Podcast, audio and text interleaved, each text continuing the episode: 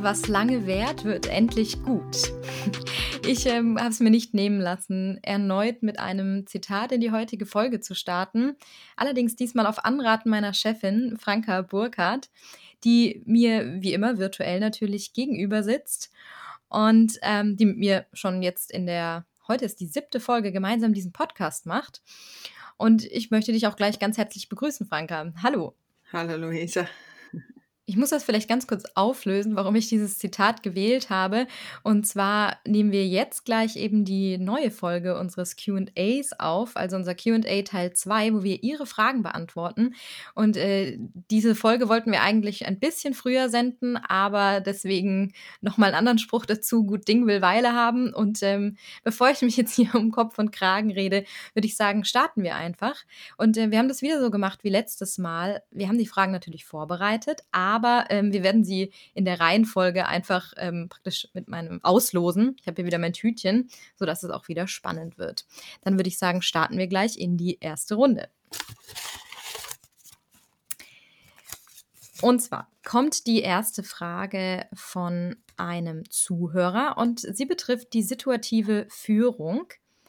Und er fragt ganz konkret, wie schafft man es denn, dass äh, die Mitarbeitenden ein Verständnis dafür bekommen, dass man als Führungskraft natürlich je nach Situation und Rahmenbedingungen seinen eigenen Führungsstil auch anpassen muss. Also, dass man auch irgendwie als Führungskraft flexibel sein muss und dass die Mitarbeitenden das verstehen, ohne dass man das jetzt zu einem ganz riesigen Thema aufbläst.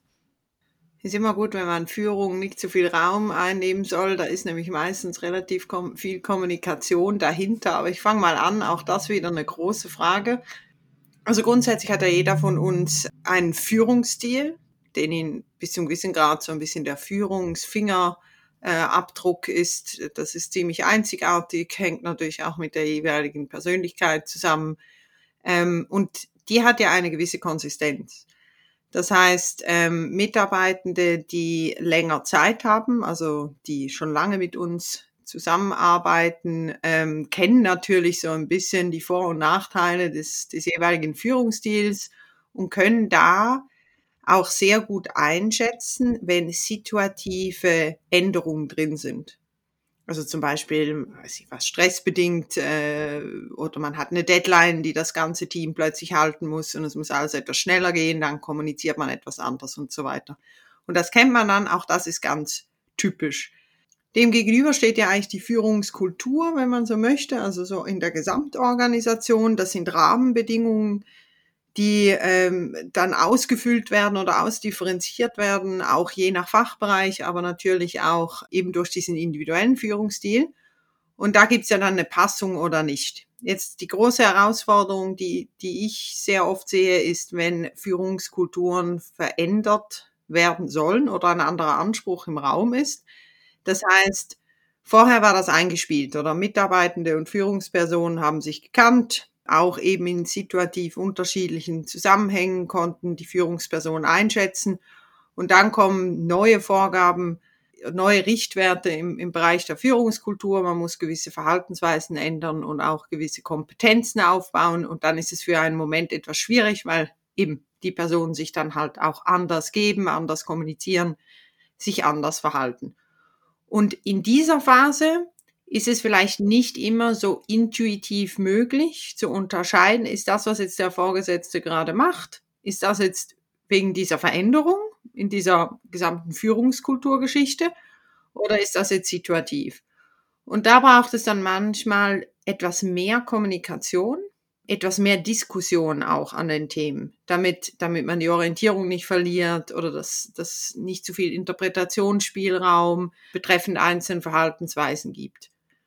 Ein konkretes Beispiel könnte ich da schnell geben. Ähm, wir hatten eine Situation, wo ein, ein Führungskulturwechsel angestrebt wurde im Bereich äh, weniger so Führung über, über Anordnung und mehr Führung im Sinn von Coaching, Beratung, Begleiten, auf Augenhöhe begegnen. Und das war dann ganz spannend. Dann kam ja diese Corona-Krise. Und während einige das sehr gut Corona hin oder her einfach mit diesem mit dieser beratenden Kommunikationsweise oder mit diesem auch, auf Augenhöhe ganz gut hingekriegt haben, haben andere vielleicht da dann mehr Mühe gehabt und gedacht, ja, ich muss jetzt hier ein bisschen direktiver sein und, und dann war da nicht immer ganz klar, ist das jetzt wirklich situativ bedingt, dass man direktiver sein muss? Oder ist es mehr so ein Rückfall in alte Muster? Und ich glaube, das kann dann die Mitarbeitenden schon stark verwirren. Also quasi nach dem Motto, ja, jetzt sagt ihr überall, äh, wir begegnen uns auf Augenhöhe und, und wir werden hier gecoacht und begleitet und dann kaum ist da äh, eben zum Beispiel die Corona-Situation und dann klingt es schon wieder ganz anders. Und da kann man, ich finde dann auch das Gespräch suchen und auch selbst zuerst natürlich reflektieren, warum zeige ich dieses andere Verhalten. Also es ist wirklich eine Situation, akut, die das erfordert. Dann weiß ich aber auch, dieses Verhalten und die Art und Weise, wie ich dann kommuniziere, sind zeitlich begrenzt. Halt nur solange halt dieser akute situative Kontext besteht. Oder ist es mehr so ein Rückfall in alte Muster? Und wenn das passiert, dann ist es natürlich klar, dass es auch sinnvoll ist, dass die Mitarbeitenden Rückmeldung geben und Fragen stellen. Man sollte es aber nicht verwechseln. So.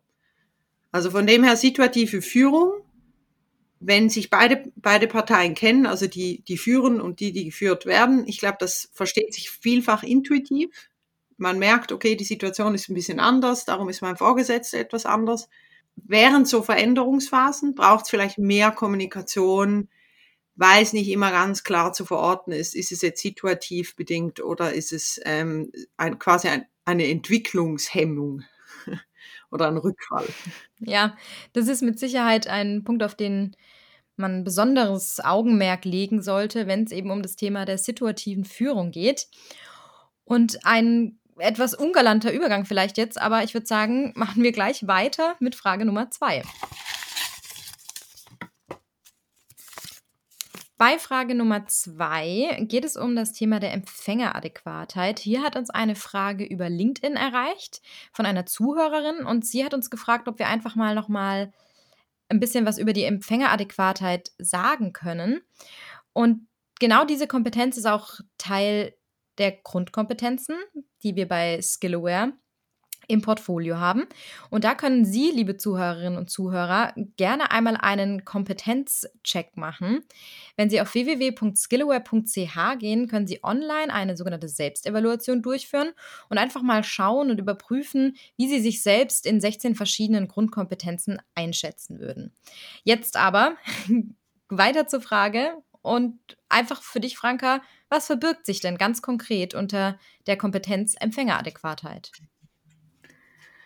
Empfängeradäquatheit meint hier ja die Fähigkeit, so zu kommunizieren, also einen selben Inhalt so zu kommunizieren, dass er jeweils auf den Empfänger ausgerichtet ist. Ich gebe ein Beispiel, die, ähm, es gibt Fachexperten, ähm, die wissen natürlich unglaublich viel, also die meisten Fachexperten wissen unglaublich viel und dann müssen sie beispielsweise bei irgendeinem ähm, Führung, bei einer Führungskraft oder beim Management oder so vortraben und da irgendwas kommunizieren. Das sind dann meistens so Management Summaries oder, oder ähnliches. Und dann trifft man es manchmal an, dass da der Fachexperte kommt, da kommen schon mal 50 Slides. Und der Timeslot sind irgendwie 15 Minuten. So, und dann weiß man schon, okay, das wird anstrengend. Und dann ist auf diesen Slides so das geballte Fachwissen verankert, bis in die tiefste Detaillierung rein. Und man kommt vom einen ins nächste. Und der Manager oder die Führungskraft oder eben vielleicht auch jemand aus einem anderen Fachgebiet, dann wäre es dann mehr so die horizontale Kommunikationsgeschichte, die versteht gar nicht so viel von dem Fachgebiet. Und dann natürlich, wenn der andere dann so ins Detail reingeht und man selber aber gar nicht so viel versteht, dann tun sich natürlich ganz viele Fragen auf und am, am Schluss sind das nicht 15 Minuten, sondern eineinhalb Stunden. Und, am, und ebenfalls sind am Schluss alle verwirrt und es, es war wahnsinnig komplex und so weiter. Und das ist eigentlich ein Problem, sehr oft. Das kann aber nicht nur zwischen Hierarchiestufen eben, wie gesagt, passieren, sondern auch mit anderen Fachexperten. Beispielsweise, das mir mal passiert, ich, ich war ja Projektleiterin also auf der Business-Seite Und ich hatte mit einem IT-Experten eine Diskussion und da hat er losgelegt. Und der Mann weiß unglaublich viel. Und, und das war mir auch bewusst, aber er hat so geredet. Ich habe irgendwann so nach 25 Minuten habe ich abgehängt, weil es, es ist einfach, die Wörter habe ich schon die Hälfte nicht verstanden und er war völlig in seiner Sprache. Und dann haben wir auch aneinander vorbeigeredet und es war völlig ineffizient. Und deshalb, wenn man kommuniziert, sollte man sich auch hier wieder der Perspektivenwechsel überlegen, was weiß denn der andere eigentlich? Also wie viel kann er überhaupt verarbeiten von der Information, die ich ihm gebe? Aber auch, wie viel muss er dann wissen? Also zum Beispiel jetzt in meinem Fall als Business-Projektleiter, ich, ich vertraue ja der IT oder diesem IT-Spezialisten. Er muss ja nicht sein ganzes Fachgebiet dozieren. Ich gehe davon aus, dass er das kennt und wir müssen uns einfach austauschen können, damit er meine Perspektive einarbeiten kann oder umgekehrt. Dasselbe ist über Hierarchiestufen hinweg. In, in sehr traditionellen ähm, Organisationen hat man meist so den Anspruch, dass der Chef alles besser weiß. Das ist heute vielerorts nicht der Fall. Wenn man ein Fachexperte ist, kann es gut sein, dass ein Manager nicht 20 Prozent von dieser Fachexpertise hat, die man selbst hat. Muss er auch nicht. Für das hat man ja die Fachexperten. Also muss ich nicht die, das ganze Fachgebiet aufrollen, sondern ich kann eigentlich kommen und Empfänger adäquat oder eben auf die Person ausgerichtet so kommunizieren, damit ich dann am Schluss das kriege, was ich von der Person brauche. Beispielsweise eine Entscheidung oder äh, einen Input. Und diese Fähigkeit eigentlich antizipieren zu können, was muss ich wie sagen, damit die andere Person das verstehen kann und verstehen, verstehen wird, was, was dann dazu führt, dass ich kriege, was ich brauche. So. Das ist Empfängeradäquatheit. Wenn das nicht funktioniert, hat man sehr oft Frustrationen. Man hat, entweder hat der andere einem nicht verstanden oder der andere hat geblockt oder es ging viel zu lange oder war völlig ineffizient. Und deshalb, auch wenn man Präsentation macht, gucken, für wen mache ich diese Präsentation? Ist es wirklich eine Schulungsunterlage in jedem Detail oder ist es vielleicht eher sowas wie ein Management Summary? Sich diese Zeit zu nehmen, kann dann später sehr viel Zeit sparen. Ja, und da würde ich dazu sagen, ähm, Zeit sparen, das wollen wir doch alle. Und ich bin bereit auch für Frage Nummer drei. Die ziehe ich jetzt. Auch sehr interessant. Diese Frage wurde uns per Mail zugesandt von einem Zuhörer und er möchte wissen, wie schafft man es denn, dass man selbst unter Stress und höchster Anspannung seine äh, entsprechenden Kompetenzen wirklich abrufen kann. Denn er schildert wohl folgendes Szenario, dass er, wenn er persönlich plötzlich unter Stress steht, dass er dann einfach sich ganz schnell dazu neigt, sich zu verheddern und irgendwie vielleicht auch in Panik gerät und ihm die Dinge dann irgendwie aus der Hand gleiten, obwohl er die meisten Kompetenzen eigentlich, wenn, wenn nicht so hoher Druck oder hoher Stress da ist, aus dem FF beherrscht. Wie kommt er denn da raus, Franka? Okay, Stressmanagement, da gehen wir jetzt äh, teilweise wirklich auch äh, etwas in die Psychologie rein, wobei ich da nicht zu tief graben möchte. Da gibt's auch wirklich ähm, ganz interessante ähm, Bücher und, und Anleitungen auch von, von Psychologen. Aber was wir alle haben oder was, was, was uns natürlich gegeben ist, Stress ist eine, eine teilweise hormonelle Reaktion, also das Hormon Cortisol beispielsweise ist da im Spiel die eigentlich dazu dient, uns relativ schnell reaktionsfähig zu machen. Ähm, ich nehme immer dieses sehr plakative Beispiel, also man schlendert so durch die Savanne, ja, und dann springt da ein Löwe hinter dem Stein hervor. Da muss natürlich alles schnell gehen, ja, weil ich kann da nicht zuerst äh, drei Stunden meditieren und mir überlegen, was mache ich jetzt mit dem Löwen, sondern idealerweise reagiert mein, mein Gehirn sehr schnell. Also dreht sich um und läuft weg, wenn man schnell ist im Laufen. Bei anderen bietet sich vielleicht der Kampf an, wie auch immer. Und dann steigt ganz sicher der Cortisol-Level massiv an. Jetzt, wir haben wenig Savanne und eher selten Löwenbegegnungen so in der Arbeitswelt. Und dennoch reagiert unser Körper natürlich so mit diesen, sage ich mal, alten Mechanismen. Und tatsächlich hat Stress eine, eine Performance-Boost-Wirkung bis zu einem gewissen Grad. Also wir merken zum Beispiel dieses berühmte Deadlines. Ja, ist drei Wochen weg, das mache ich morgen. Und dann irgendwie zwei Tage vorher plötzlich funktioniert alles und ich bin total konzentriert und fokussiert und dann kommt die Leistung, oder? Und das ist typischerweise dort, wo Stress eigentlich Leistung fördert. Jetzt kann Stress aber auch ins Gegenteil umkehren. Also zu häufiger oder zu intensiver Stress, ähm, mal abgesehen davon, dass es dann auch zu Stresserkrankungen führen kann, führt eigentlich dazu, dass wir eben nicht mehr so leistungsfähig sind. Oder sehr punktuell in gewissen Kompetenzen. Man muss sich das so vorstellen, weil es ursprünglich ja bis zu einem gewissen Grad für Flucht oder Kampf äh, gebaut wurde, hat sich das Hirn äh, fokussiert dann auf gewisse Fähigkeiten, die, die es gerade braucht, um quasi zu überleben. Wenn also ein extremer Stress vorhanden ist und das Einklappen all dieser Kompetenzen, die man dann, die das Gehirn denkt, das braucht es dann gerade nicht zum Überleben, kann dann dazu führen, dass man unorganisiert wird, dass man anfängt zu rotieren, das, das gibt's dann auch Überreaktionen. Es gibt auch Leute, die, die sind gar nicht mehr handlungsfähig, also die kriegen eine Art Starre, andere werden völlig hyperaktiv und, und kriegen nichts mehr gebacken. Und das ist wirklich ein Moment, wo eine Art Überreaktion, die darf oder sollte nicht chronisch sein, weil sonst haben wir wirklich dann auch gesundheitliche Themen. Da würde ich auch ans Thema Belastbarkeit referenzieren. Und jetzt, wie kommt man da raus? Also wir hatten das schon mal beim Konfliktfähigkeit.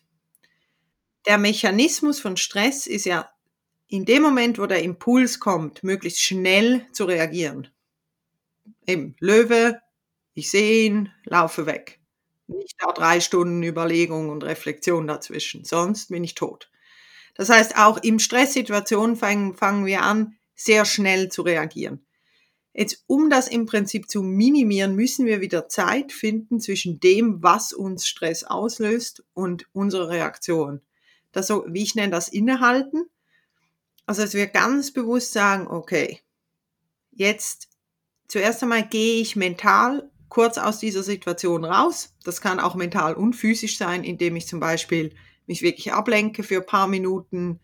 Die Raucher gehen vielleicht eine rauchen und, und die Teetrinker gehen einen Tee trinken und, und weiß Gott, da gibt's verschiedene Methoden. Wichtig ist eigentlich, dass man einen Moment aus dieser Situation herausgeht, mental, die den Stress auslöst. Und dann eigentlich die Chance nutzt, nochmal ein Big Picture zu nehmen. Zu sagen, okay, ich sortiere jetzt alles mal. Es sind ein bisschen zu viele Mails, die da gekommen sind.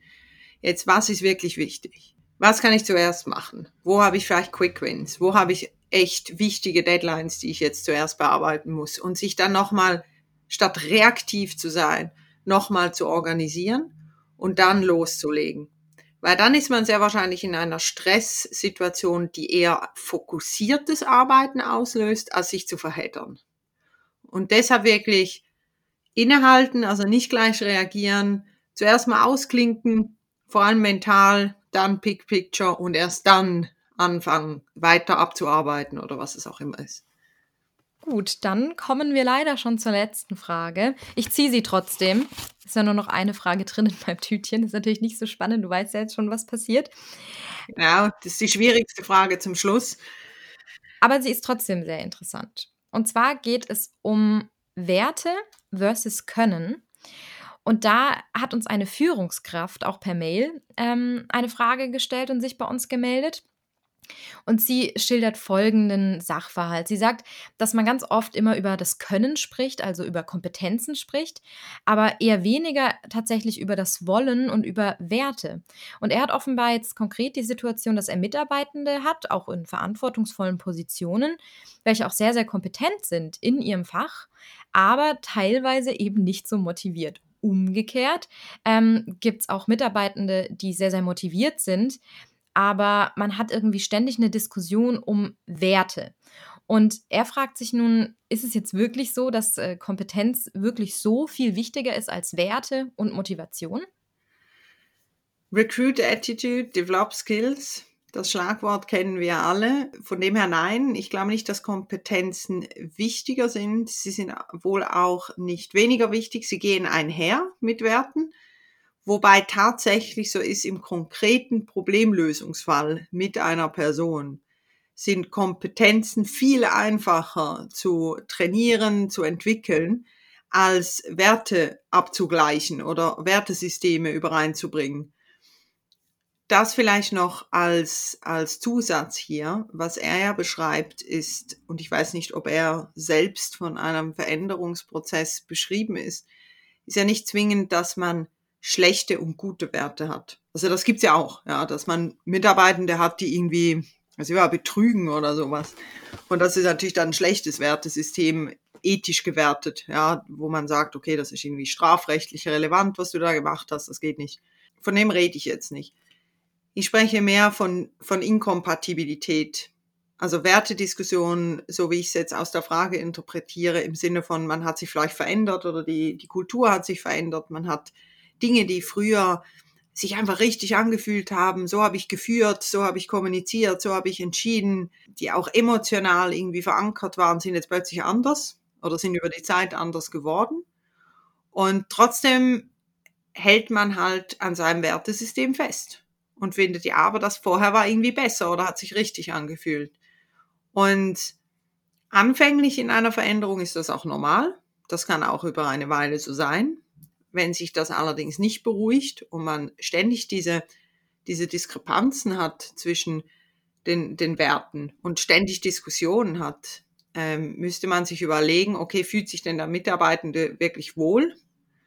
Äh, auch wenn er viel Verantwortung hat, möchte er, ähm, vielleicht hat er auch darüber nachgedacht, in eine andere Organisation zu gehen oder zumindest in einen anderen Bereich. Das muss man dann wirklich ansprechen und diskutieren, weil ich glaube, Werte können wirklich die Suppe äh, versalzen oder eben geschmacklos machen, wenn zu wenig Salz drin ist. Also das ist eine ganz wichtige Komponente.